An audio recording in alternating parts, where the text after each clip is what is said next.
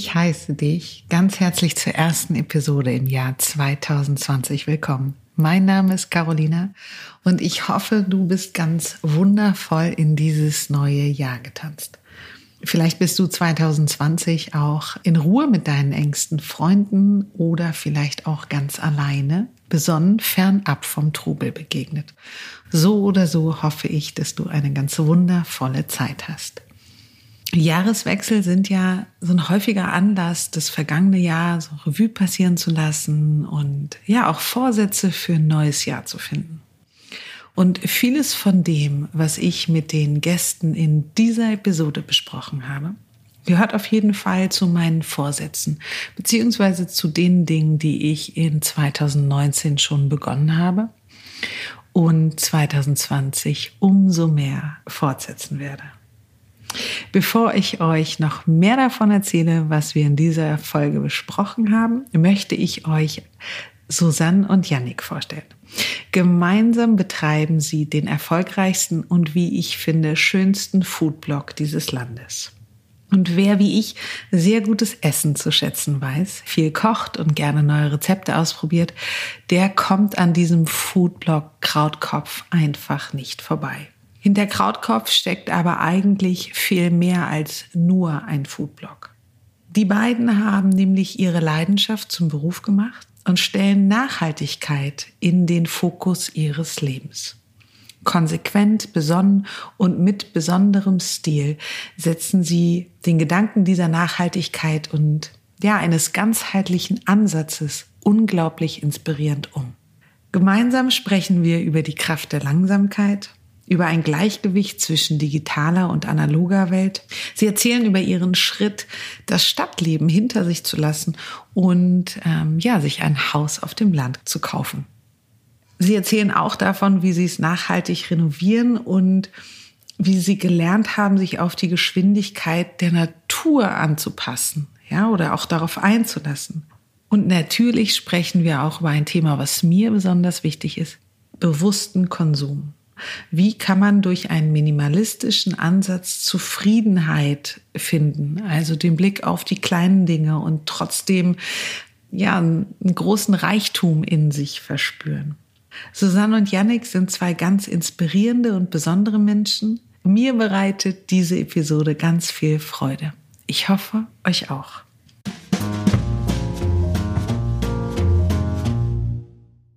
Susanne und Yannick, freue mich sehr, dass ihr ins Sofo Collective gekommen seid, beziehungsweise das Sofo Collective zu euch kommen durfte oder darf. Ähm, schön, dass ihr da seid. Ja, schön, dass du da bist und uns hier nochmal besucht hast. Sehr, sehr gerne. Es wäre eine Herzensfreude. Also abgesehen davon, dass ich hier im Schlaraffenland sitze, hüpft mein Herz vor Freude, dieses Interview zu machen, weil ihr beide für mich persönlich den schönsten Foodblog dieses Landes habt, der auch einen wundervoll nachhaltigen Ansatz hat und mich das auch immer zwischen den Zeilen berührt. Der Blog heißt Krautkopf. Mhm. Wollt ihr mir ein bisschen was darüber erzählen?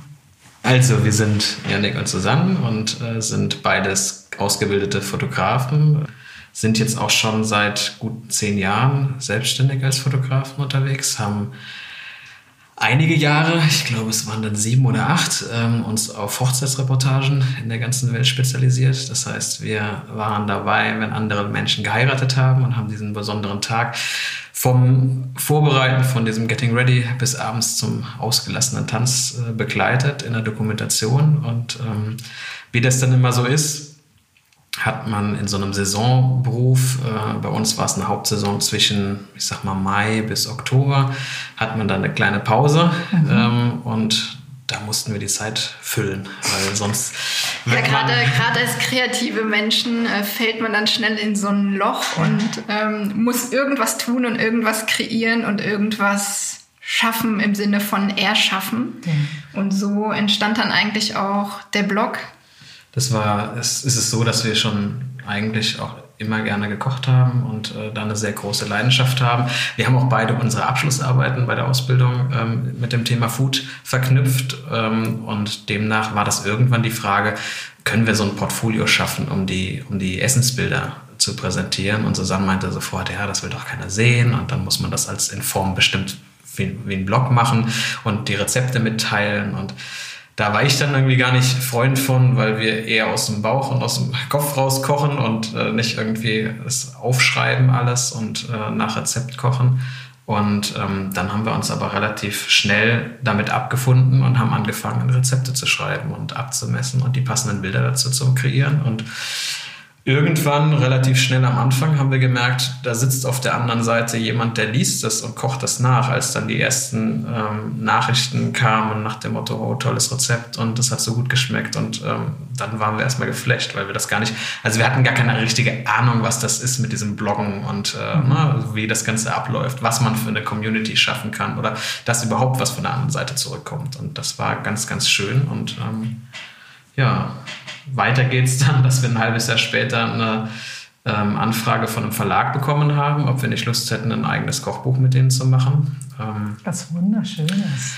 Dankeschön. Ähm, das war dann auch so eine Nummer, dass wir gesagt haben, ja, hm, naja, wenn wir so eine Möglichkeit kriegen, sollten wir sie vielleicht nutzen. Also haben wir dann während den ganzen Hochzeiten im Sommer noch dieses Buch ein ganzes Jahr lang produziert. Also natürlich nicht am Stück ein Jahr lang, aber da es saisonal ist, mussten wir auch die ganze Saison ähm, immer wieder anknüpfen. Und ähm, ja, dann haben wir unser Buch gemacht und so ist das Stück für Stück gewachsen. Und irgendwann haben wir gemerkt, dass wir mehr mit dem Foodblog oder mit dieser Foodfotografie Zeit verbringen als mit den Hochzeiten. Und dann haben wir irgendwann gesagt, okay, wir haben die Hochzeiten auch lange genug gemacht und haben da eine sehr, sehr schöne Zeit erlebt und vielleicht ist jetzt Zeit, was Neues zu starten. Und, und dann, fing das eigentlich auch an, dass wir ähm, abseits von den Rezepten, die wahnsinnig Spaß machen, weil sie eben dieses Feedback geben und auch einen in dem Sinne mit den Lesern verbinden, dass man die Ergebnisse sieht, dass man Nachrichten bekommt, dass irgendwie das ganze Weihnachtsmenü mit Rezepten aus unserem Blog war. Das ist natürlich eine riesengroße Ehre und wahnsinnig schön. Aber irgendwann wollten wir auch ähm, unsere eigenen Geschichten erzählen und weg von diesen, diesen, ähm, diesen Hochzeitsreportagen, wo man so ein bisschen als Außenstehender die okay. Geschichten von anderen Menschen dokumentiert, was natürlich auch ähm, wahnsinnig wertvoll ist und auch für uns sehr berührend ist, diese Momente oder war, diese Momente ähm, festgehalten zu haben.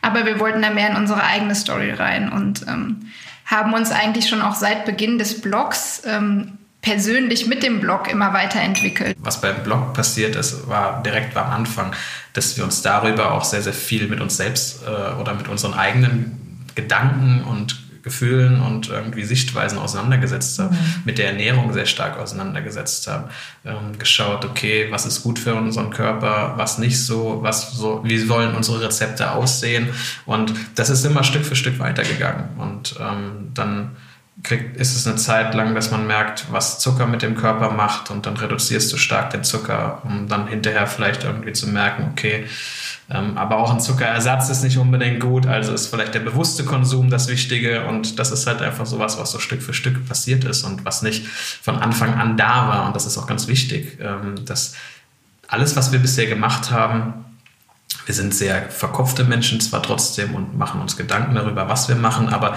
es ist nicht so, dass wir eine Guideline hatten und gesagt haben, hier in fünf Jahren soll das der erfolgreichste deutsche Blog werden oder wir möchten damit so und so viel Geld verdienen oder irgendwas, sondern das ist eigentlich immer so, dass wir wahnsinnig gut geschwommen sind oder gesurft sind auf dieser Welle. Das ist mhm. dasselbe, wie ich das eben mit dem Kochbuch erzählt habe. Wir mhm. haben dann eine Anfrage von einem Verlag bekommen und haben uns nicht selbst hingesetzt und haben eine Idee gehabt, hey, wir machen jetzt ein Kochbuch mit unseren Rezepten, sondern jemand von außen kam und hat gesagt, wollt ihr ein Kochbuch machen?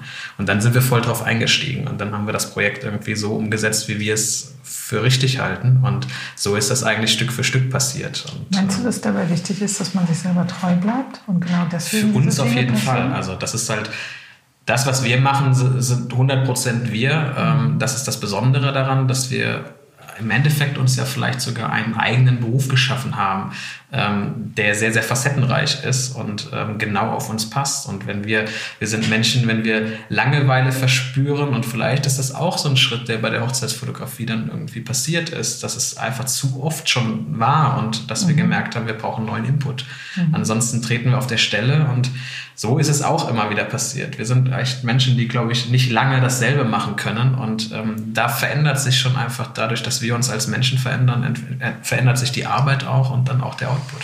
Ja, das finde ich halt so schön. Man kann richtig sehen bei euch, wie ihr in eurer, also ihr nehmt diesen Blog mit auf eure Entwicklung oder er nimmt euch mit auf die Entwicklung, da bin ich mir nicht genau sicher. Denke, das ist ein Spiel von beiden Seiten und das ist ja das Schöne daran. Ne? Ähm, weil, also ihr habt jetzt beide schön beschrieben, wie von eurem eigentlichen Beruf, ja, das weggegangen ist zu diesem Blog. Aber eben in dem Blog gibt es ja auch eine totale Entwicklung, nicht nur über das Buch, sondern ich glaube, der ganze Ansatz hat sich so fokussiert sich jetzt halt auf das Thema Nachhaltigkeit, ja, in der Gesamtheit einen Ansatz zu finden, wie geht man nicht nur mit dem Essen um, sondern auch mit dem Leben wahrscheinlich. Ja, Weil ihr habt, also es, eigentlich geht es um ein, ein, bewusstes Leben und bewussten Konsum auch, ja. Ja, prinzipiell ähm, war das ja schon auch immer unser Ansatz in den Rezepten, dadurch, dass wir schon immer ähm, saisonal und mit möglichst regionalen ähm, Zutaten gekocht haben.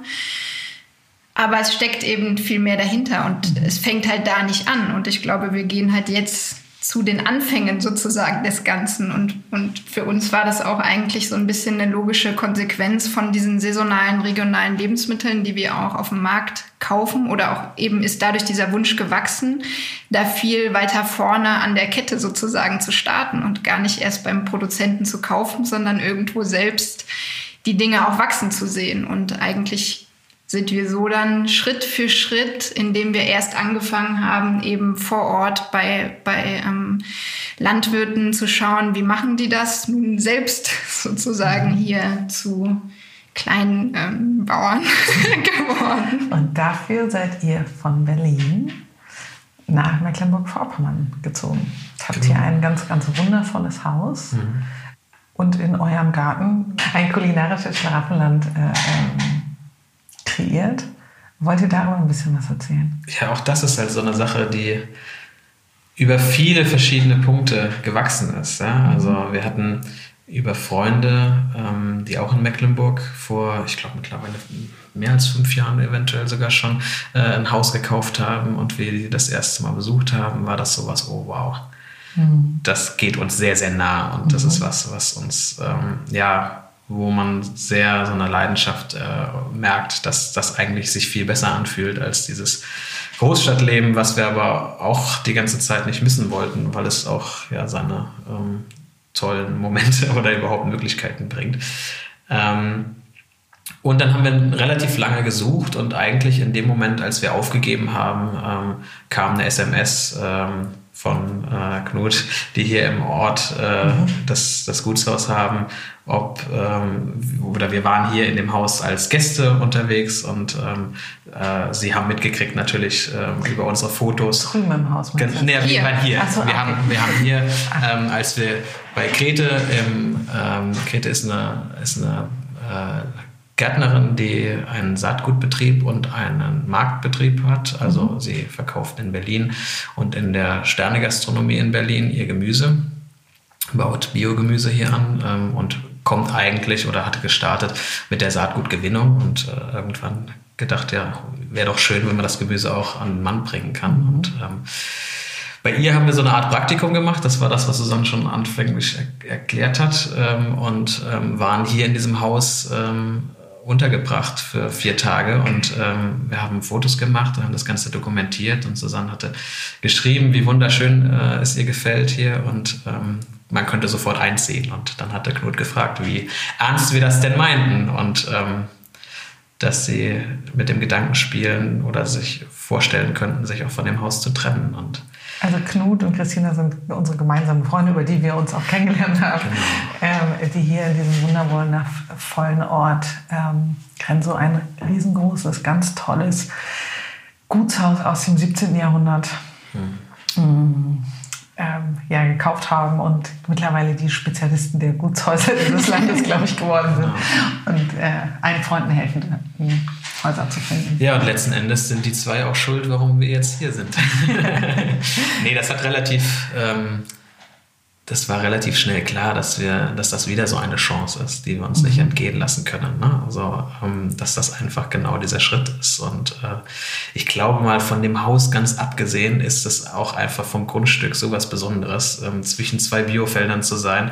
Ähm, und auch wenn es eine Kulturlandschaft ist und wir eher die Berge oder äh, Seen oder sowas mhm. ähm, lieben, ist es halt wahnsinnig schön, von beiden Seiten diese Weite zu haben, von beiden Seiten das Licht zu kriegen, ne? die mhm. Sonne morgens auf der einen Seite aufgehen zu sehen und dann abends äh, im, im, roten Sonnenlicht irgendwie auf der anderen Seite zu sitzen. Also das ist schon was, was sehr, ja, sehr schön ist. Und irgendwo im Niemandsland zu sein und trotzdem zu wissen, dass man relativ nah drumherum auch ähm, Gleichgesinnte findet oder hat, mit denen man sich zusammensetzen kann, mit denen man sich austauschen kann. Und das ist hier schon sehr, sehr besonders und einzigartig. Und das war letzten Endes wirklich auch dieser Punkt, warum wir dann gesagt haben, das muss es sein, weil ähm, das Umfeld gestimmt hat, mhm. ähm, die, die Menschen drumherum gestimmt haben. Mhm. Du kannst das schönste Haus finden und wenn du dann keinen Kontakt mit irgendjemandem da oder keinen Anschluss findest, dann bringt dir das auch nichts weiter. Und ähm, das ist was, wo wir ne? gesagt haben,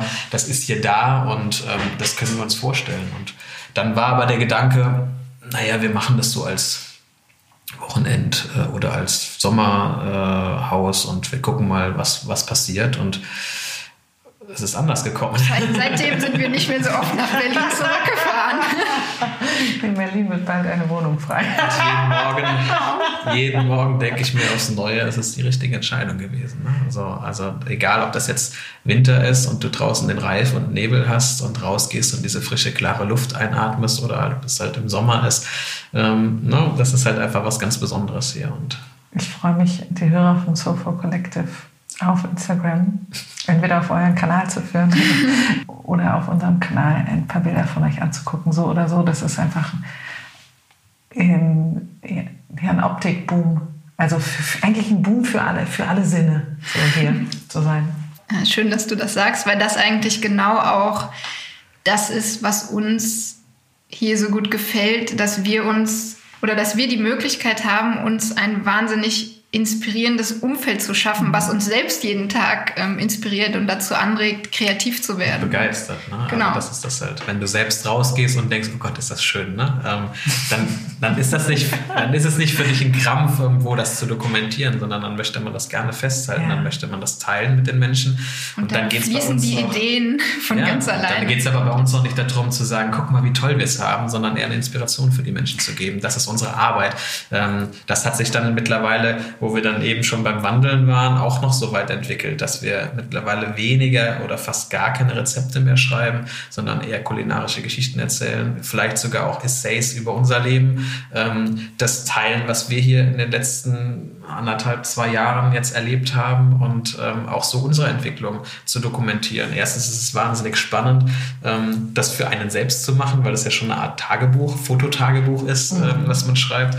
Ich hatte aus irgendeinem Grund nochmal jetzt die ganzen Gartenbeiträge, ähm, die Susanne geschrieben hatte oder die wir gemeinsam dann kreiert haben, mir vor kurzem angelesen und das war so schön, da nochmal einzutauchen und das alles so zu sehen, weil man das ja, das ist wahrscheinlich wie mit den eigenen Kindern, da sieht man auch nicht so richtig, wie die wachsen und jeden Tag entwickeln sie sich weiter und äh, so ist das halt auch. Ne? Und wenn man dann nochmal so zu den Anfängen guckt, ist das schon was ganz, ganz Schönes. Ich habe das gestern ja auch gehabt, das habe ich euch auch erzählt. Also sobald man, oder jedes Mal, wenn ich auf eurem Blog bin, das war ja nur gestern nochmal zur Vorbereitung, habe ich mich nochmal hingesetzt, das ist wie so ein, so ein Loch, also so, so, so, ein eigenes Universum, in das man so eintaucht und in, in dieser Blase, also Loch ist das falsche Wort, aber in dieser Blase ja. bleibt man dann auch hängen. Und man fühlt sich sofort ganz muggelig. Also ich weiß nicht, muggelig so ein norddeutsches Wort, ob der eine das alle kennt. So eine Gemütlichkeit, ja. so ein Willkommenheißen. Deswegen sagte ich auch eingangs, hm, es gibt eine Gefühligkeit, die ich total mag an eurem Blog. Mhm. Ähm, weil genau das, was du eben beschrieben hast, findet statt. Also weißt du, wenn ich mir, ich rede jetzt mal prototypisch und so ein bisschen generalisierend, aber wenn ich mir vorher so einen Foodblogger vorgestellt habe, ich mir eigentlich immer so ein bisschen aufgekratztes Wesen vorgestellt, was mit äh, der Aufmerksamkeit gar nicht bei sich liegt, sondern eigentlich immer im Außen. Mhm. Es geht immer um Wirkung. Wie finden denn die anderen, was ich mache? Und äh, jemand, der im Restaurant die ganze Zeit sitzt und sein Essen fotografiert. Und dann bin ich euch begegnet und ihr wart so, ihr habt so eine ganz große Ruhe für mich ausgestrahlt und das, was du jetzt auch erzählst, es geht halt nicht darum, jemandem anderen zu zeigen, guck mal, wie geil das bei uns aussieht, sondern genau. die Euphorie, also dieses Jauchzen vor Freude, wenn du morgens aus der Tür trittst, das ist was eigentlich für euch, ja, und das, das ist wahrscheinlich auch der Grund, warum die Dinge funktionieren. Ich glaube ganz fest daran, dass wenn du eine Motivation hast, die in dir gelagert ist und eben nicht auf ein Außen, ich möchte, dass die Leute mich abfeiern, dann hat das Leben irgendwie, gibt dir Rückenwind. Und das, was ihr erzählt, äh, ja, es zeigt es irgendwie. Ja, stimmt. Also natürlich muss man da auch ehrlicherweise sagen, ähm, spielen wir da auch, ähm, ob bewusst oder unbewusst, äh, mit Sehnsüchten, weil das, was wir jetzt ähm, dokumentieren, ist schon eine große Sehnsucht vieler Menschen. Dieses ähm, zurück zu den Wurzeln, ähm, natürliche Lebensmittel, all solche Geschichten, das ist was, da sehen sich, sehen sich sehr, sehr viele Menschen, aber schaffen aus irgendwelchen Gründen es nicht, ihr Leben umzustellen und zu sagen, ich kann das Leben genauso leben, egal was es ist. Wir haben jetzt eine besondere Situation hier, wir sind aktuell kinderlos, ähm, das heißt, und, und können von zu Hause aus arbeiten und sind, sind da sehr, sehr frei. Ähm, ich glaube, das sähe ganz anders aus. Also ich weiß nicht, ob es ja, pflichtmäßig anders aussehen würde, aber ne, das ist nicht, nicht, kein Leben, was, was jeder so einfach umsetzen kann. Und ähm, wir können das oder wir haben es uns so, so modelliert, dass es für uns funktioniert. Und ich glaube, das ist halt das, was bei vielen Leuten diesen Anreiz gibt, das zu sehen und zu denken, oh Gott, das würde ich auch gerne machen. Ähm, aber ich glaube äh, gar nicht, dass, also du hast nämlich eingeleitet mit, wir spielen hier mit Sehnsüchten. Mhm. Für mich ist euer Blog ja, es geht um eine Sehnsucht und es geht darum, dass ihr zeigt, hier, wir leben ein Leben, was auf Nachhaltigkeit äh, ausgerichtet ist und ähm, ich sag mal so die größeren Zusammenhänge des Lebens, die uns umgeben, ja, also mhm. Konsum, was für Nahrungsmittel nehmen wir auf, bis hin zu dadurch auch, wie ist mein Mindset. Mhm. Ähm, das ist etwas, was eigentlich für jeden zugänglich ist. Und euer Blog ist für mich ein Aufzeigen, dass dieser Weg möglich ist. Ja. Das habe ich mir auch, also für mich ist, wie gesagt, das ist ja viel mehr, äh, nicht nur für mich, sondern generell, das ist viel mehr als nur ein Foodblog. Ne? Hier geht es ja nicht nur um saisonales, vegetarisches Essen oder so. Das habe ich mir so auch nochmal aufgeschrieben, weil mir das so ein wichtiger Punkt war. Ja? Es geht um einen ganzheitlichen Ansatz zu finden, trotz der digitalen Revolution des 21. Jahrhunderts, trotz des Beats, den wir in der Großstadt erleben. Ne? Das, was du beschrieben hast in mhm. Das war ja auch ein Grund, ähm, was, oder das war was, was wir hier sehr, sehr schön lernen durften. Ähm, in dieser schnelllebigen Gesellschaft, in der wir uns die ganze Zeit befinden, ähm, wo es nach einer E-Mail äh, manchmal ein paar Stunden, manchmal einen Tag später eine zweite E-Mail kommt, äh, ob man die bekommen hat, wenn man nicht direkt geantwortet hat. Und es ist immer, jeder muss permanent zugänglich sein für die Leute und erreichbar sein. Und wir kamen erstmal hier hin und hatten eine Zeit lang so gut wie kein Internet. Und ähm, dann so, eine, so ein Datenvolumenpaket. Und man kam sich vor wie in den Beginn des Internets. Als, als man von den Eltern noch auf die Finger bekommen hat, weil man zu viel im Internet ist. 20 Minuten am Abend. ja, genau so. 20 Minuten am Abend, sonst ist das Telefon besetzt. Und wenn dann mal jemand anrufen will. Ne? Ja. Ähm, ähnlich war es da auch. Und wir haben gemerkt, ähm, wir müssen nicht jede E-Mail sofort beantworten. Wir können auch Dinge liegen lassen. Und manchmal erledigen die Dinge sich dann von alleine, weil dann irgendwelche Deadlines, die einem irgendjemand Fremdes, den man gar nicht kennt, setzt. Und dann heißt es hier, bis dann und dann möchte ich eine Antwort haben, die sind verstrichen. Und ähm, die Welt dreht sich weiter auch ohne diese Antwort. Und das ist halt was, das haben wir hier sehr schön für uns erfahren und das hat uns auch so ein bisschen runtergebracht wieder, ne? dass wir, ähm, wir lieben diese oder wir, wir brauchen dieses Digitale. Wir wollen jetzt gar nicht hier irgendwie ein Steinzeitleben mhm. führen und äh, unser Getreide wieder mit einem Stein mahlen und daraus unser Brot backen. Darum geht es überhaupt nicht. Ähm, wir, wir, wir schätzen dieses ganze digitale Zeitalter, ähm, wollen nur so einen kleinen oder wir haben gemerkt, dass uns einfach ich glaube, wir gehen da auch gar nicht so, so ran, dass wir sagen, wir möchten jetzt alle bekehren, aufs Land zu ziehen oder irgendwie sowas, sondern es geht darum, dass wir gemerkt haben, dass uns persönlich dieses Leben gerade sehr gut gefällt. Und zwar gerade. Wer weiß, wie das in fünf Jahren aussieht. Vielleicht kriegen wir dann einen Landkoller und wollen irgendwie in die große Metropole wieder zurück. Das weiß ich nicht. Aber aktuell fühlt sich das alles sehr, sehr gut an und deswegen bleiben wir dabei. Und, und, und man das. merkt halt, dass einem diese ganzen kleinen Dinge, die man hier jeden Tag erledigt, die man so aus muss jetzt gar nicht so ein, also mit Stadt-Land verglichen werden, aber eben, wenn man in einer Wohnung äh, lebt, wo es eine Heizung gibt, wo es irgendwie, ähm, wo man nicht das Gemüse im Garten erst äh, an, anbaut, äh, erntet äh, und dann verarbeitet, beschäftigt man sich natürlich mit ganz anderen Dingen. Und hier ist es so schön, dass auch A, gar keine Langeweile aufkommt und durch all diese Tätigkeiten, die man jeden Tag dann so macht, gerade jetzt im Winter wird dann halt Holz geholt, werden die Öfen befeuert und so weiter und so fort, so eine wahnsinnige Zufriedenheit ähm, entsteht, weil man einfach Dinge tut, die so ein bisschen, sage ich mal, ähm, lebensnotwendig sind und weil man nicht irgendwie so viel Zeit am Handy verbringt, so viel Zeit am Rechner verbringt und eigentlich damit tote Zeit ähm, entsteht, sondern man immer irgendwas Sinnvolles tun kann, sei es im Garten, ähm, sei es hier im Haus, sei es dann äh, für, die, für die Tiere oder ja, wie auch immer. dann irgendwie zu viel Bildbearbeitung war oder zu viel digitale Arbeit, ähm, dann kriege ich mittlerweile schon einen Rappel und dann fange ich an, für die Bienen ein neues Haus zu bauen oder irgendwie sowas. Und das macht wahnsinnig Spaß, weil es halt ähm, ja, losgelöst von dem ist, von dem Beruf oder von unserer Arbeit, äh, die wir sonst machen und es trotzdem ein sehr, sehr schönes handwerkliches Arbeiten ist und man hinterher was geschaffen hat. Und, ja, äh, genau, und eben auch nochmal eine ganz andere Kreativität entsteht und vielleicht auch eine Kreativität, die einem wieder neuen Input für seinen eigentlich, eigentlichen Job bringt. Also ihr habt vorhin was angesprochen, was ich ganz toll finde. Ihr habt euer Leben umgestellt und ähm, Janik, du hast vorhin gesagt, ja, was fällt vielleicht nicht jedem leicht oder er kann mhm. das nicht so umstellen. Mhm. Aber was sind denn eigentlich so Stellschrauben, an denen man dreht per se? Naja, ich glaube, was ein Problem bei vielen Leuten, also ich sehe das jetzt bei unseren Freunden, mhm. ähm, die einen Beruf haben, den sie mhm. da in, dem, in ihrem anderen Haus äh, auf dem mhm. Land so nicht ausüben könnten oder mit sehr, sehr viel Problemen. Mhm. Ähm, das fängt ja teilweise schon an, wie weit ist der Schulweg für die Kinder? Prinzipiell glaube ich, wenn, wenn man einen stark oder wenn man das 100% will, mhm. dann ist das auch kein Problem oder dann findet man einen Weg.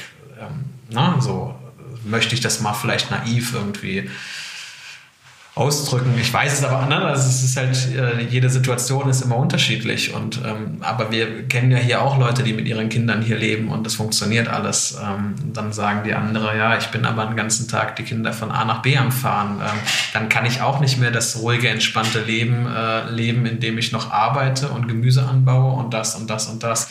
Genau, das ist ja vielleicht, worauf äh, du hinaus willst, dass es viele Schritte geben könnte, die man mit wenig Aufwand ja. realisieren könnte, wenn der Mensch nicht ein Gewohnheitstier genau. wäre und schwer aus seinem Alltag ähm, ausbrechen kann. Ja. Und das ist vielleicht auch warum uns das so, so leicht fällt, weil wir uns halt schnell an diesem immer gleichen Alltag so ein bisschen langweilen und uns daher auch selbst neue Herausforderungen suchen und uns auch gerne selbst weiterentwickeln wollen und gerade nicht auf der Stelle treten wollen. Also klar kann man sich ja in so einem Leben dann ähm, sehr wohl und sicher fühlen und ähm, es gibt halt Menschen, die, die brauchen diese Gewissheit, ähm, mhm. dass es läuft und dass sie wissen, was jeden Tag so passiert. Wir brauchen das eher nicht. Wir finden es wahnsinnig spannend, eigentlich nicht zu wissen, was morgen passiert. Und genau diese, diese, dieses Unerwartete und Ungeplante ähm, macht uns wahnsinnig viel Spaß und bringt uns aber eben auch dazu, ähm, viele neue Sachen einfach auszuprobieren und jeden Tag einfach mal was anderes zu machen, ohne dass wir uns das vornehmen, weil es mhm. einfach passiert. Und ich glaube, deswegen ist es auch einfach, weil wir uns nichts vornehmen müssen und uns keine Ziele setzen, mhm. sondern uns einfach treiben lassen. Und ich glaube, das trauen sich aber vielleicht viele einfach gar nicht, dieses sich treiben lassen, weil sich viel zu viele Gedanken machen. Ähm, ja, was so passieren könnte oder nicht passieren könnte. Keine Ahnung. Ich glaube, dass wir da ähm, alle sehr ähnlich ticken, wie wir hier am Tisch sitzen. Ich glaube auch nicht, dass äh, es die eine Art zu leben gibt. Ähm, es gibt genauso viele Meinungen, wie es Menschen auf dieser Welt ja. gibt. Sonst wäre es auch schwer langweilig. Was mein Ansatz nur ist und was ich versuche zu vermitteln, ist, dass jeder in sich reinhören darf, wenn er möchte, um rauszufinden, was ist mein Weg aufrichtig. Deswegen, wenn jemand für sich erkennt, dass er eine Sicherheit braucht, ja, oder bestimmte Parameter, die halt nicht so sehr im Flow sind, ja. dann finde ich, ist das okay. Aber trotzdem schließt das für mich nicht aus, dass man ein bewusstes und aufrichtiges Leben führt. Und deswegen hatte ich die Frage gestellt, was, was wären so Punkte, die ihr mitgeben könntet, wo ihr sagt, okay, das sind so erste kleine Sachen in Bezug auf, wie wähle ich mein Essen aus oder ähm, ja, die kleinen Dinge, an denen ich mich erfreue, auch, weißt du, wenn man das bewusst wahrnimmt, finde ich, verlangsamt sich die Geschwindigkeit, in der man die Welt wahrnimmt. Solche Dinge, was könnt ihr mitgeben? Naja, damit fängt es ja eigentlich schon an, dass man sich überhaupt die Zeit dazu nimmt, das zu erlauben. Das mhm. ist ja schon, glaube ich, der wichtigste Punkt, der vielen einfach fehlt, dass sie diese Zeit mit eben genau diesen leeren Dingen füllen, weil man das weil viele das, glaube ich, heute einfach gar nicht mehr ertragen können, sich mit sich selbst überhaupt auseinanderzusetzen und das gar nicht mehr können. Und das ist ja auch genau beim Essen dieses Thema. Wir finden nicht, dass jeder sich jetzt vegetarisch oder vegan ernähren muss. Aber ich fände es schon mal wahnsinnig wichtig, wenn eben die Menschen wieder lernen würden, auf ihren Körper zu hören und was der Körper gerade wirklich braucht. Und ähm, dann merkt man vielleicht, dass man nicht jeden Tag sein Fleisch braucht. Genauso merken wir manchmal, dass wir irgendwie wahnsinnig ähm, Appetit auf Eier haben. Und deswegen würde ich auch mir das nicht verbieten, wenn ich merke, dass mein Körper jetzt gerade das vielleicht braucht. Und ich glaube, das sich einfach mal wieder bewusst zu machen und das zuzulassen, wäre schon mal oder ist für mich eigentlich so der wichtigste und aber auch irgendwo einfachste Schritt, den man gehen kann, um mhm also das Zeitthema ist ja auch immer so eine Nummer, du hast es ja eben auch angesprochen. Ähm, das ist was, was wir am Anfang sehr stark gemerkt haben. Mhm. Ähm, als wenn man, wenn man Rezepte schreibt, die versuchen, mit so wenig wie möglich industrialisiert hergestellten Lebensmitteln mhm. zu arbeiten.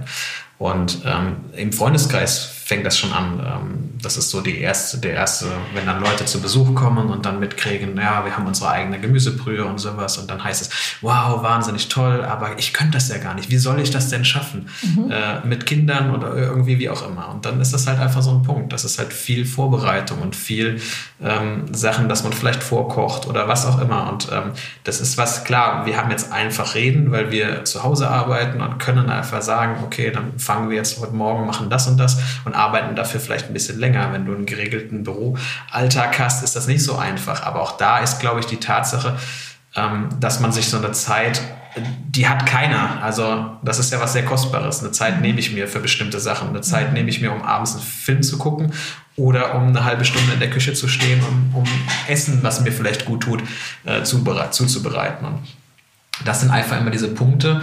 Ähm, ich glaube, von all den Projekten oder wir, wir sind so Leute, die haben jetzt schon wieder die nächsten zehn Sachen im Kopf, die man gerne machen möchte und es bleibt ganz viel auf der Strecke, weil wir auch nicht unendlich Zeit zur Verfügung haben und das ist, glaube ich, das, was jeder Mensch dann gucken muss. Für was möchte ich meine Zeit ausgeben? Wie soll mein Tag gestaltet werden? Und manchmal sind Eckpunkte ganz klar. Also wenn ich ein äh, 8 Uhr morgens auf die Arbeit fahre oder 8 Uhr Bürotag bis 17 Uhr oder bis 18 Uhr habe, dann weiß ich, dass ich in der Phase äh, nichts kochen kann oder irgendwie sowas. Ne? Dann muss ich halt schauen, wie viel Zeit bleibt mit drumherum und was kann ich dann machen. Und ich erwarte, oder es soll ja auch, es muss ja auch nicht jeder Mensch ähm, alles von Pike irgendwie zubereiten und kochen und äh, sowas, aber das ist auch halt einfach so ein, ein Bewusstsein zur Ernährung. Was ist da alles drin, wenn die Industrie mir das gibt? Weil die sind nicht unsere Freunde, die wollen in erster Linie unser Geld und mhm. äh, wollen so günstig wie möglich ein Produkt herstellen mhm. ähm, und nicht irgendwie unseren Alltag erleichtern. Das erzählen sie uns gerne, aber genau. ähm, die Realität sieht halt ein bisschen anders aus. Und ja, genau. ähm, dann komme ich halt, wenn ich das sozusagen, das war für uns dann auch dieser erste Schritt, was passiert, wenn ich das alles weglasse und es selbst zubereite. Und dann ist man halt da, dass man seine Pflanzenmilch selbst zubereitet, seine Gemüsebrühe und irgendwelche Pasten, Gewürzmischungen und so weiter. Und mittlerweile ist es so, dass wir draußen ein großes Gemüsefeld haben und unser eigenes Gemüse anbauen. Darauf wollte ich so gerne auch nochmal zu sprechen kommen. Ähm, Also Zeit ist mal ein ganz toller Aspekt. Ich glaube, dass hier auf dem Land auch, dadurch, dass ihr viel näher an der Natur seid oder der Natur auch ihren Tribut zollt, gibt die Zeit auch, äh, gibt die Natur auch so eine Taktung vor. Ja? Definitiv. So. Ähm, und das ist wahrscheinlich auch für euch was ganz Neues gewesen. Also hier, also ich stelle mir das vor. Man sagt mir, hier ist dein Beet, jetzt fang an. Hm. Keine Ahnung. Dann auch überhaupt sich erstmal einzulesen, welche äh, Gemüsesorten, Obstsorten muss ich wann wie unterstützen, dass sie wachsen, dass sie, wann kann ich sie ernten, was kann ich dann zur richtigen Zeit mit ihnen machen. Wow, das Feld ist ganz schön groß. Das Feld ist riesig. Und, ja. ähm, wir sind wenn, auch, wenn ich das noch einmal ja. ganz kurz zwischenschieben darf, ich finde ja, ganz besonders, wenn man diese Sachen alle ähm, erfährt. Also fängt dabei an, dass man eben keine industriellen Produkte kauft, sondern alles selbst her herstellt, kriegt man halt auch eine ganz andere Wertschätzung für die Produkte und auch für die Grundzutaten, mit denen man arbeitet. Und das ist jetzt mit dem ganzen Garten und genau diese ganzen Fragen und Schwierigkeiten, ähm, finde ich, gibt einem wirklich so ein einfach enorme Wertschätzung für Produkte, die man früher eingekauft hat oder die, die man auf dem Markt einkauft. Und das, allein das ist es schon wert, einfach wieder zu sehen, wie was wächst vom Korn oder was alles nötig ist, bis es mhm. wächst vom Samenkorn bis zum fertigen Gemüse.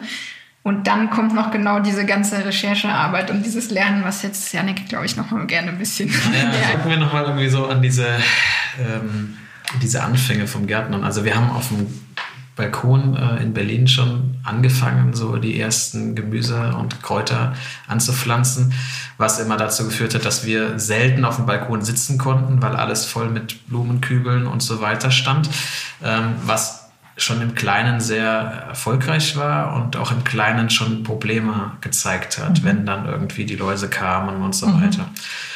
Und ich hatte ja am Anfang gesagt, dass wir bei Krete zum Beispiel waren wir 2000, was war es denn dann, 17 oder 18? Nee, 17. 2017 ähm, dreimal für so drei, vier Tage ähm, und durften äh, in ihrem Betrieb und auf den Hof schauen irgendwie und gucken, was sie so, oder in so diese ganzen Arbeitsprozesse ein bisschen eintauchen. Ähm, das hat uns sehr, sehr viel schon gebracht auf jeden Fall. Den anderen Teil haben wir uns ähm, angelesen und das ging auch über äh, Abende, Tage lang und ähm, dann so ein bisschen so ein Grundkonzept entwickelt. Und dann ist es wie auch bei vielen anderen Dingen, wie es auch jetzt hier bei dem Haus war, ähm, man kann so theoretisch in viele Sachen reingehen und in der Praxis sieht das dann schon immer mal ein bisschen anders aus und dann passieren Dinge und dadurch lernst du halt weiter. Und wir sind jetzt noch nach wie vor ganz am Anfang, ähm, können aber auf zwei sehr, sehr erfolgreiche Jahre zurückblicken schon. Also ähm, wir haben dann direkt 2018, also letztes Jahr, angefangen, neben der Renovierung vom Haus ähm, schon im Februar die ersten Jungpflanzen zu ziehen. Mhm. Das haben wir auch im ersten Jahr schon direkt für uns, das war uns sehr, sehr wichtig, dass wir keine Pflanzen kaufen, sondern dass wir Saatgut kaufen und ähm, die ganze Voranzucht machen. Und auch da natürlich muss man sich viel, viel mehr äh, informieren, was mhm. wird wann angezogen, aber das steht im Normalfall auf dem Samentütchen drauf. Das ist jetzt gar nicht so eine große, große äh, Kunst und ähm, man, ich habe dann angefangen, mir, mir eine Tabelle zu machen, mhm. wo ich das ganze Saatgut eingetragen habe mhm. und gesagt habe, okay, das muss dann und dann angepflanzt werden, das kommt dann und dann in die Erde, dass man einfach einen Überblick hat. Weil wenn man mhm. überhaupt noch keine Ahnung hat, hat mir das sehr, sehr viel geholfen. Und mhm. das haben wir dann letztes Jahr im Kleinen gemacht, haben unser Beet, während wir hier renoviert haben, angelegt und dachten eigentlich, okay, das haben wir jetzt und im nächsten Jahr können wir darauf schön zurückgreifen und haben dann dieses Jahr alles anders gemacht und haben im Februar angefangen, rund um unser Gewächshaus den Gemüsegarten ähm, mhm. neu anzulegen und zwar ein gutes Stück größer anzulegen, ein bisschen strukturierter anzulegen, ähm, um einfach noch ein bisschen besser eine Produktion hinzubekommen von dem Gemüse. Also Produktion klingt jetzt vielleicht ein bisschen, mhm. äh, aber dass man es anständig angezogen kriegt. Ja, aber am Ende äh, geht es ja, gerade wenn man so viel Zeit und äh, Kraft investiert, will man natürlich auch ernten. Und deswegen haben wir dann jetzt, genau, haben wir dann jetzt probiert, all das Wissen, was sich auch ganz viel durch die Erfahrungen ähm, eben gesammelt hat, dann jetzt in diesem Jahr nochmal ähm, umzusetzen in einen neue, ja, neuen, zu, besseren Garten. Zu optimieren. Und da sind wir jetzt natürlich, also jetzt ist die Saison zu Ende im Garten und wir haben auch jetzt unsere Stichpunkte gemacht, was war gut, was möchten wir nächstes Jahr anders machen, was wollen wir wieder übernehmen.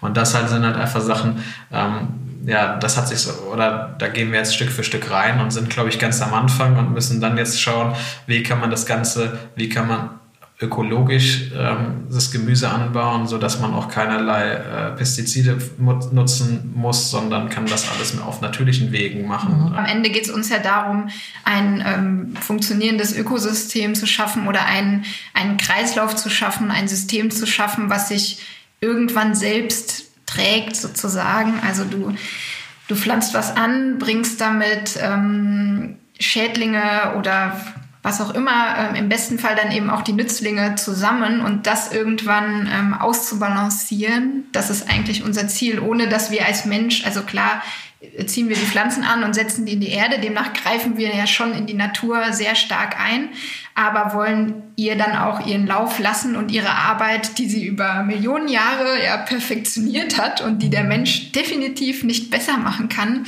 ähm, eben auch das der Natur zu überlassen, um da halt was zu schaffen, was wächst und gedeiht, ohne dass wir im besten Fall zu doll dann in diesem Prozess eingreifen müssen. Das wäre der Traum natürlich. Ja, ähm, als ich im Sommer euch hier im Garten überfallen habe und meinte, hallo, ich habe die Bock in meinen Podcast zu kommen, da habt ihr mir schon davon erzählt. Und da dachte ich damals schon, oder beziehungsweise ihr habt mir gezeigt an den Beeten, äh, wo ihr was gepflanzt habt.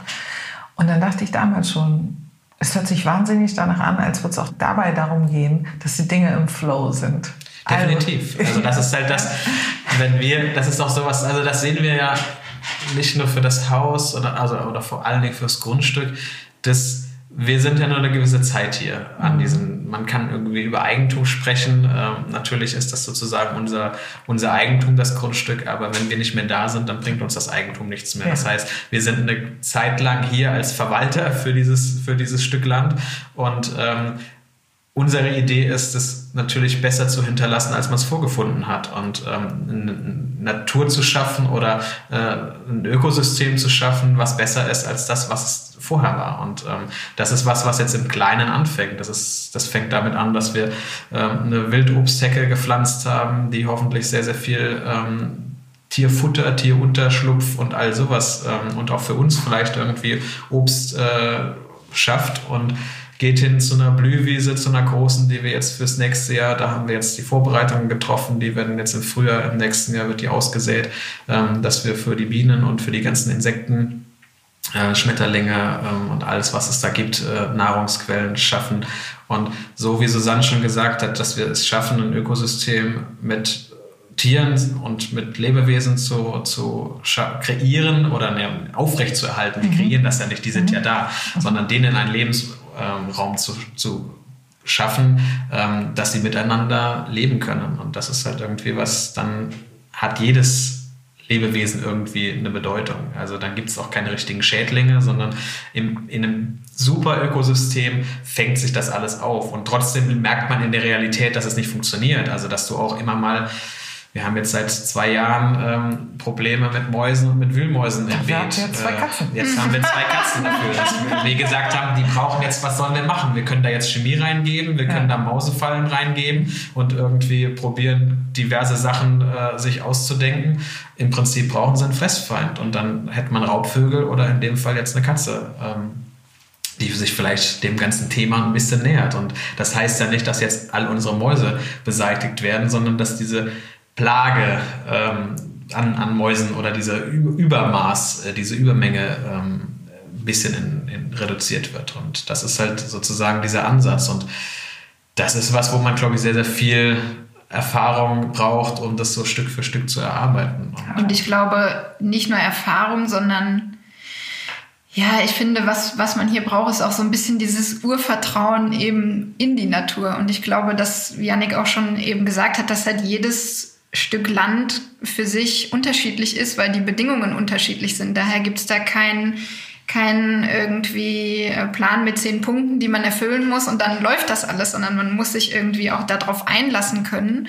Und ähm, beobachten, wie sich die Sachen entwickeln und brauche auch so ein bisschen Geduld. Und das ist ja genau das, was wir auch schon heute ein paar Mal als Thema hatten, dass einem dieses Leben hier ohne dass wir jetzt total ähm, rückschrittlich ähm, und ohne Technik hier leben würden. Das ist ja gar nicht der Fall, aber dass einem dieses Leben hier schon so ein bisschen auf den Boden bringt und diese Geduld einem so ein bisschen wieder beibringt, sozusagen. Vertrauen ins Leben auch zu haben. Ja, total. Ist, äh, ne, ähm, ja.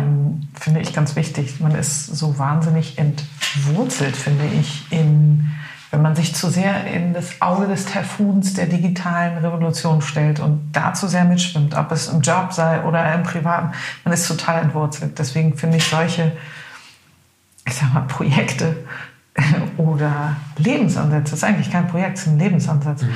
wie ihr stattfinden lasst, super wichtig. Möge das rausgetragen werden in diese Welt. Ganz großer Fan. Und nicht jeder braucht, wie wir es jetzt dieses Jahr gemacht haben. Ich glaube, was hatten wir irgendwie? Ähm, Komm, du weißt es doch ganz genau. Nee, nee, nee, nee. Das sind ja über 150 verschiedene Sorten Gemüse und ähm, das sind einfach Sachen, das ist viel Arbeit, ne? wenn du dann anfängst, jedes oder alles vorzuziehen oder einen Großteil vorzuziehen und dann zu überlegen, okay, was brauchen wir, was wollen wir haben. Bei uns ist es so, das ist ja auch was, dass wir nicht als Selbstversorger das Ganze anbauen. Immerhin also, fünf Monate haben wir es dieses Jahr schon geschafft. Das haben wir geschafft und natürlich und ist es schön, angeht, das einfach das zu optimieren und zu sagen, okay, wie weit schaffen wir es? Aber unser Grundgedanke ist nicht, hey, also wir gehen nicht mit diesem mit diesem Vorsatz rein, wir wollen uns jetzt komplett selbst versorgen, sondern äh, wir haben Spaß daran, unser eigenes Gemüse anzubauen. Gerade als Foodfotografen ist es so, dass diese Lebensmittel oder diese Gemüsesorten dann wesentlich für uns wesentlich ästhetischer aussehen als irgendwie ein Supermarktgemüse von der Stange. Ist so, dachte ich auch auf den Bildern, aber wie kann das sein? So schön, habe ich niemals im Supermarkt gesehen. Ja, ich meine, das ist halt, das, Susanne hat das so schön irgendwann mal gesagt und seitdem äh, oder ich fand, das war halt so, so bezeichnend. Ähm, wenn man in den Supermarkt geht und ich dieses schöne Cerealienregal, Müsli-Regal sehe, ich weiß nicht, wie viele unterschiedliche Müsli-Packungen da drin stehen, die alle denselben Scheiß drin haben oder so nicht viele. drin haben. Mhm. Ähm, ich glaube, ich kann bestimmt mit 100 Sorten, je nach Supermarkt, kann ich wählen, was Wahnsinn, ich gerade haben möchte. Ja. Ob das jetzt 20 verschiedene Porridge sind oder mhm. Schokoflocken oder was weiß ich. Und es gibt eine Möhre. Das ja, war's. Eine orangene Möhre. Wenn ich euch zuhöre, dann gibt es so ein paar Aspekte, die immer wiederkehrend sind auf eurem Weg. Ihr glaubt daran, im Flow zu sein, im Innen wie im Außen, also in allem drumherum auch. Es geht um Intuition. Ihr scheint ganz viel auch intuitiv zu handeln. Ja. Sehr viel, ja. Wenn, wenn man so Vertrauen hat in das Leben, kommen die richtigen Dinge zu einem. Und mit ja, Neugier und auch so dem richtigen eigenen Tempo. Mhm. Ja? Das sind wahrscheinlich zwei gute Wegbegleiter auch auf dem Weg, wohin auch immer. Also ist ja für jeden auch unterschiedlich. So. Und was ich auch toll finde, ist, wenn man auf solchen Wegen ganz gute Wingmans hat. Und mhm. ihr habt ja. tatsächlich äh, einen äh, tollen Wingman, sag ich mal, äh, gefunden, Manufaktum die vielleicht, also mögt ihr vielleicht, ja, erzählt mal ein bisschen was dazu. Ja, das ist zum Beispiel einer unserer Kunden äh, oder einer unserer großen Kunden, ähm, für die wir jetzt schon drei Jahre, vier Jahre, fünf Jahre, ich weiß es gerade gar nicht mehr, wie lange es schon ist. Ähm, vier Jahre auf jeden vier Fall. auf jeden Fall zusammenarbeiten und mit denen auch schon einige wahnsinnig schöne Projekte gemacht haben. Also unter anderem ist es so, dass wir dann natürlich ähm, Fotos schießen für Website, äh, Katalog und so weiter. Für Manufaktum. Für Manufaktum. Mhm. Und dann ging das eigentlich schon in diesem ersten Kontakt los, ähm, dass es, dass sie daran interessiert waren, was mit uns zusammen zu machen, was in Richtung Kochevent ging. Äh, und ich glaube, zu dem Zeitpunkt hatten wir da auch noch gar nicht so viel gemacht. Ich glaube, wir hatten ein, ein Dinner mal ähm, mit, ähm, mit einem Loft in Berlin. Ähm, gemacht, aber das war jetzt was, was für uns noch sehr, sehr neu war. In dem ersten Jahr der Zusammenarbeit ist so gemacht, dass wir für andere Blogger ähm, ein Event gemacht haben. Ich weiß nicht, wir waren, glaube ich, 20 Personen insgesamt ähm, in einer Location in Berlin auch. Ähm, und haben dazu mit Manufaktum gemeinsam eingeladen und äh, wollten dieses gemeinsame Kochen, was für uns auch schon immer wichtig war, weil für uns einfach Essen und Kochen und was auch immer äh, damit zu tun hat, sehr verbindet. Und ähm, das was ist, was in unserer aller Kultur irgendwie einen sehr, sehr wichtigen ähm, Punkt einnehmen sollte. Und ähm, das auf, oder diese Idee haben wir gemeinsam kreiert und haben dann ein Konzept entwickelt und ähm, ja, haben sozusagen mit den Produkten, die dieses Warenhaus bietet, ähm, haben wir gemeinsam mit den anderen Gästen ähm, unser Abendessen gekocht, was wahnsinnig spannend war. Ähm, in dem ersten Event wollten wir wieder viel zu viel und äh, wir haben alles möglich gemacht. Wir haben Nudeln selbst gemacht, wir haben Eis selbst gemacht. Dass das überhaupt zu einem Essen kam, ist, ist, ist Wahnsinn. Und das, mit, und das mit 15 Leuten, die man dann noch koordinieren muss. Also es das war hat aber alles funktioniert und es war so schön und ähm, das war was, natürlich ist es enorm aufwendig und man ist da lange in der Vorbereitung, gerade weil wir keine Eventplaner sind, haben wir natürlich gar nicht diesen Rhythmus und äh, dieses, diese logistischen äh, Handgriffe, wie das die Profis haben. Aber ich glaube, das ist das Besondere, gerade bei dem Kunden, das, oder das ist überhaupt das Tolle, wenn ein Kunde einem so vertraut, dass sie sagen, das, was ihr macht, finden wir toll, lass uns das gemeinsam machen. Und ich möchte, dass das ihr macht und nicht irgendwie eine dritte Person, weil dann wird es auch so, wie ihr das euch vorstellt und wird eine runde Sache. Und ähm, das ist eigentlich eine ganz tolle Geschichte, ähm, dass wir uns, das war schon zu Hochzeitsfotografiezeiten so, dass die Paare zu uns kamen, weil sie unsere Bilder gut fanden und nicht, weil sie gesagt haben, ich möchte gerne meine Hochzeit so und so fotografiert bekommen.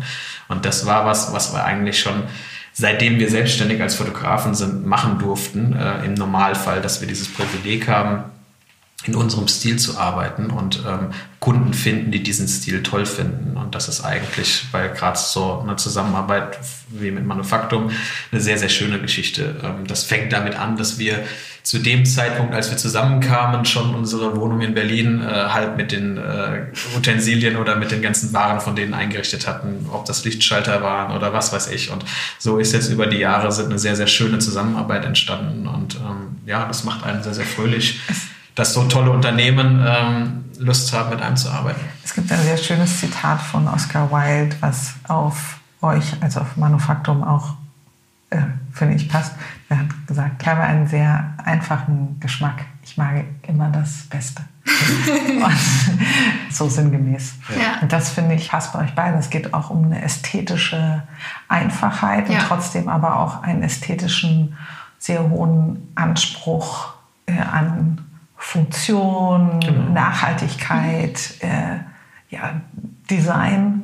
Das ist halt dann dieses bewusste Konsum und da haben wir halt jetzt auch mit Manufaktum in diesem Jahr ein gemeinsames Event hier äh, bei uns im Haus oder im Garten stattfinden lassen, was nochmal eine Nummer weiter war und ähm, wo wir nach dem Event von beiden Seiten sagen mussten, Mist, wie sollen wir da jetzt dran anknüpfen, weil das einfach eine wahnsinnig schöne runde Sache war und ähm, nochmal, also diese Entwicklung nochmal weitergebracht ähm, hat. Und das ist was, wo wir uns natürlich auch, seitdem wir das Haus haben, sehr viel Gedanken machen. Was brauche ich denn wirklich? Und das Besondere, als wir das Haus renoviert haben, war die Tatsache, dass wir nicht keinen Umzug gemacht haben. Wir kamen nicht mit den Möbeln aus Berlin hier an und mussten schauen, wie wir die Möbel unterbringen können, sondern wir haben erstmal angefangen, alles leer zu machen und haben geschaut, ähm, was bringen die Räume einem. Und so sind eigentlich fast alle Möbel, die wir hier drin haben, für dieses Haus entstanden oder wurden extra dafür gekauft. Die ganze Küche haben wir selbst entworfen, ähm, haben sie produzieren lassen ähm, und das ist halt eine, eine, wahnsinnig tolle Geschichte, das jetzt auch wieder immer zu sehen und zu sagen, so, und das ist unsere Küche, die gehört aber in dieses Haus rein, die haben wir für das Haus gemacht. Mhm. Die hätten wir für eine andere Wohnung oder für ein anderes Haus mit Sicherheit ganz anders designt.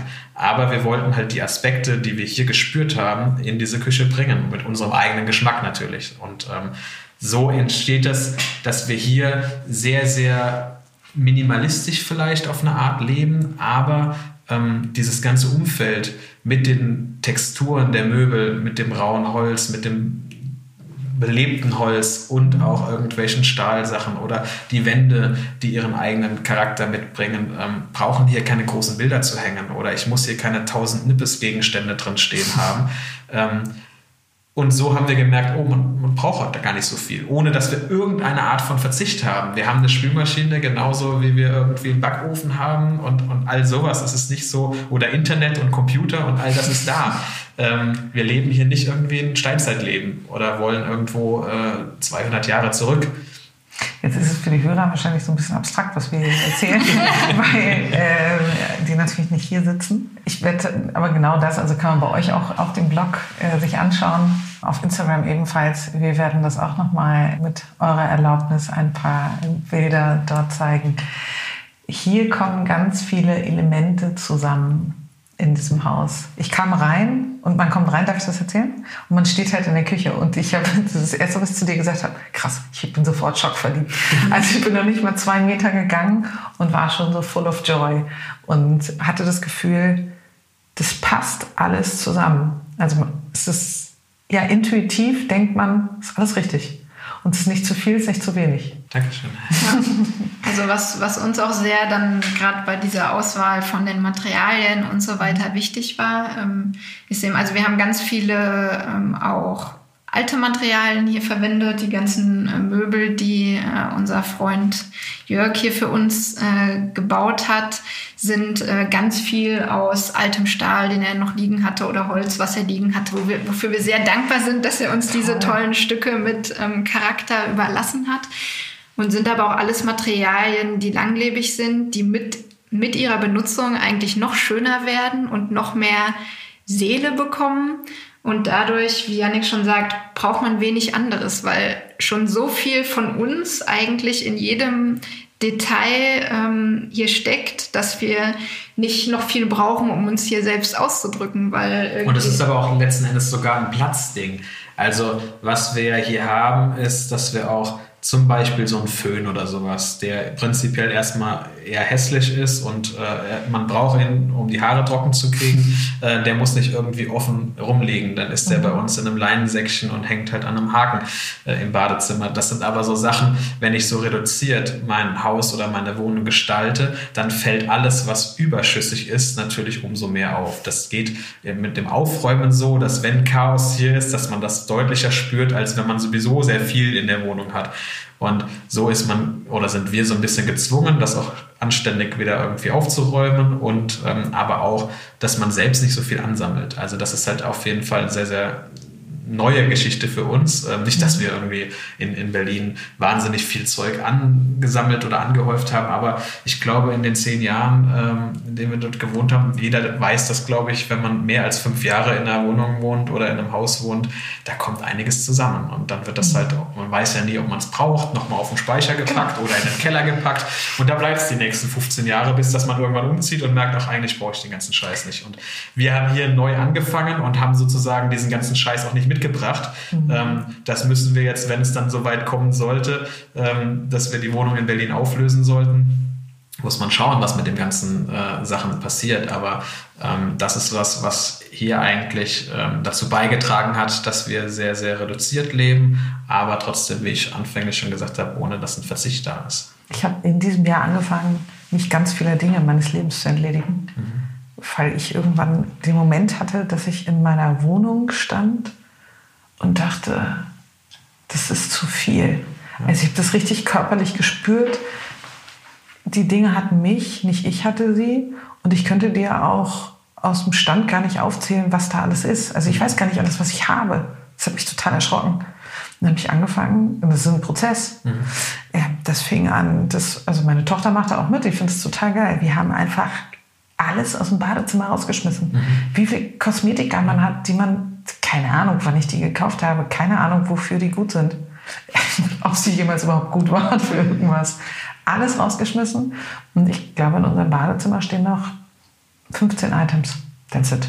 Und so hangeln wir uns gerade von Raum zu Raum und entledigen uns aller dieser Dinge und sagen auf Wiedersehen. und wenn ich halt wenige hochwertige Produkte ja. habe, und das ist halt auch wieder dieser nachhaltige oder nicht nachhaltige, aber bewusster Konsum, mhm. ähm, dann brauche ich halt auch nicht so, so mhm. viel und so oft zu kaufen. Das mhm. ist halt ähm, was, wo viele Leute dann heutzutage in dieser Geiz ist geil Gesellschaft, ist es dieses lieber fünfmal schlecht kaufen als einmal richtig kaufen. Und ähm, bei uns, wir probieren halt so wenig wie möglich Plastikprodukte hier zu haben und dafür halt mit Holz und mit Stahl zu arbeiten. Unsere ganzen gusseisernen Töpfe und Pfannen, das ist eine Anschaffung fürs Leben eigentlich. Also was soll damit passieren? Ähm, wenn da irgendwie ein Rost entsteht, weil du sie doch vielleicht mal mit Wasser stehen lassen hast, dann wird der Rost mit einem Schwamm abgewischt und dann wird die Pfanne neu geölt und dann ist sie wieder wie neu. Und mhm. das sind alles solche Sachen, eine Teflonpfanne ähm, ist ein Produkt, das ist, da kannst du die teuerste Teflonpfanne kaufen, die ist nach zwei Jahren ist die kaputt. Also diese ganzen blöden Beschichtungen, die sind erstmal ganz schön, weil man sagt, mhm. ne, es, es brät nichts an oder mhm. pappt nichts an und ähm, wir haben das alles durchgehabt. Ob das jetzt Keramikbeschichtung ist oder Teflonbeschichtung, alles war irgendwie nach so zwei Jahren oder sowas, geht die Pfanne kaputt und unsere Stahl oder unsere Stahlpfannen und gusseisernen Pfannen, die werden noch einige Jahre. Da die werden eher haben. besser mit der Benutzung. Genau. Das ist eben genau das Schöne oder was uns halt auch so gut an, den, an der Zusammenarbeit mit Manufaktum gefällt, dass gerade solche Produkte dort eben auch angeboten werden und auch irgendwie man Dinge reparieren kann ähm, und auf jeden Fall viele, viele Jahre ähm, benutzen kann. Und das macht die Sachen dann auch wertvoll, wenn man damit schon so viele Erinnerungen auch irgendwie verbindet. Das finde ich ganz schön. Meine Großmutter hat immer zu mir gesagt, wir haben nicht so viel Geld, als dass wir billige Dinge kaufen mhm. können. Und das ja. habe ich als Kind überhaupt nicht verstanden. Das, was erzählst ja. du denn da? Das bringt es eigentlich sehr gut auf den Punkt. Das sind halt solche, das ist halt, und das zieht sich halt durch. Das ist so ein ähnliches Zitat hatte ich von einem ähm, Doktor auf einem Vortrag gehört, ähm, der sich mit Ernährung ähm, auseinandersetzt. Und da gab es damals in der Markthalle irgendwie so ein Forum und er hatte gesagt, naja, für all die Leute, er hatte, glaube ich, gezeigt, was in Nutella, um jetzt mal die Schleichwerbung zu machen, ähm, für Inhaltsstoffe drin sind. Also so mit dem Zucker und dem Fett. Und dann hat er irgendwie gesagt, also ich habe kein Geld, ich kann mir das nicht leisten, ein, ein solches Produkt zu kaufen. Und mhm. ähm, das ist halt sowas, wenn man dann überlegt, dass da wirklich nur Schrott drin ist, nur Zucker und Fett drin ist, was für meinen Körper, also nicht alles muss für meinen Körper gut sein. Äh, toll sind Genussmittel. Es ist toll, ein Buch zu lesen. Ich weiß, das ist alles, gehört alles zum Konsum mit dazu. Ja. Ähm, es ist nur einfach so eine Sache, ja, für was hat man, also beim Geld ist es dann vielleicht auch ähnlich wie mit der Zeit. Man sollte entscheiden, man hat eine gewisse Menge an Geld, jeder hat eine unterschiedliche Menge, aber jeder muss dann selbst schauen, was packt er das Geld. Und die Deutschen packen es halt einfach nicht in Lebensmittel. Da ist halt irgendwie ähm, das Auto wichtiger als der Wocheneinkauf und ähm, dann wird an den Stellen gespart und dann heißt es, ja, ich kann mir ja kein Bio leisten und das alles und da ist es ähnlich wie mit der Zeit. Also dann schau einfach, wo du dein Geld reinpackst. Ich glaube, dass äh, die tiefste Ebene von all dem sind Gedanken. Womit du dich gedanklich befasst. Ja. ja. Ist das, wo deine Energie hingeht, dein Fokus. Im nächsten Step wird sich so dein Leben auch ausrichten. Und wenn jemand der Meinung ist, dass er sein Mercedes, wenn das ein Value für ihn ja, ist, genau. okay, also so bin there, done that. Aber das ist halt so ein Leben, Definitiv. das liegt so hinter mir. Ich habe halt gemerkt, das ist überhaupt nicht, ich es macht mich kaputt, es macht mich alle, es, es holt nicht das Beste in mir hervor. Let's put it this way.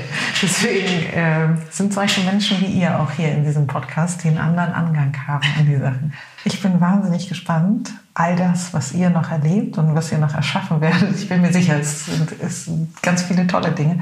Ja, leise mit beobachten zu dürfen, ob auf eurem Blog, oder immer dann, wenn ich hier auf dem Land bin. Ja, bei euch jederzeit herzlich eingeladen, auf einen ähm, Tee vorbeizukommen. Ich sage danke für ein schönes Gespräch, was ganz viele Aspekte beleuchtet hat. Danke, dass ich bei euch sein durfte. Danke dir. Und danke, dass ihr so tolle Dinge in die Welt tragt. Wir sagen Tschüss. tschüss. tschüss.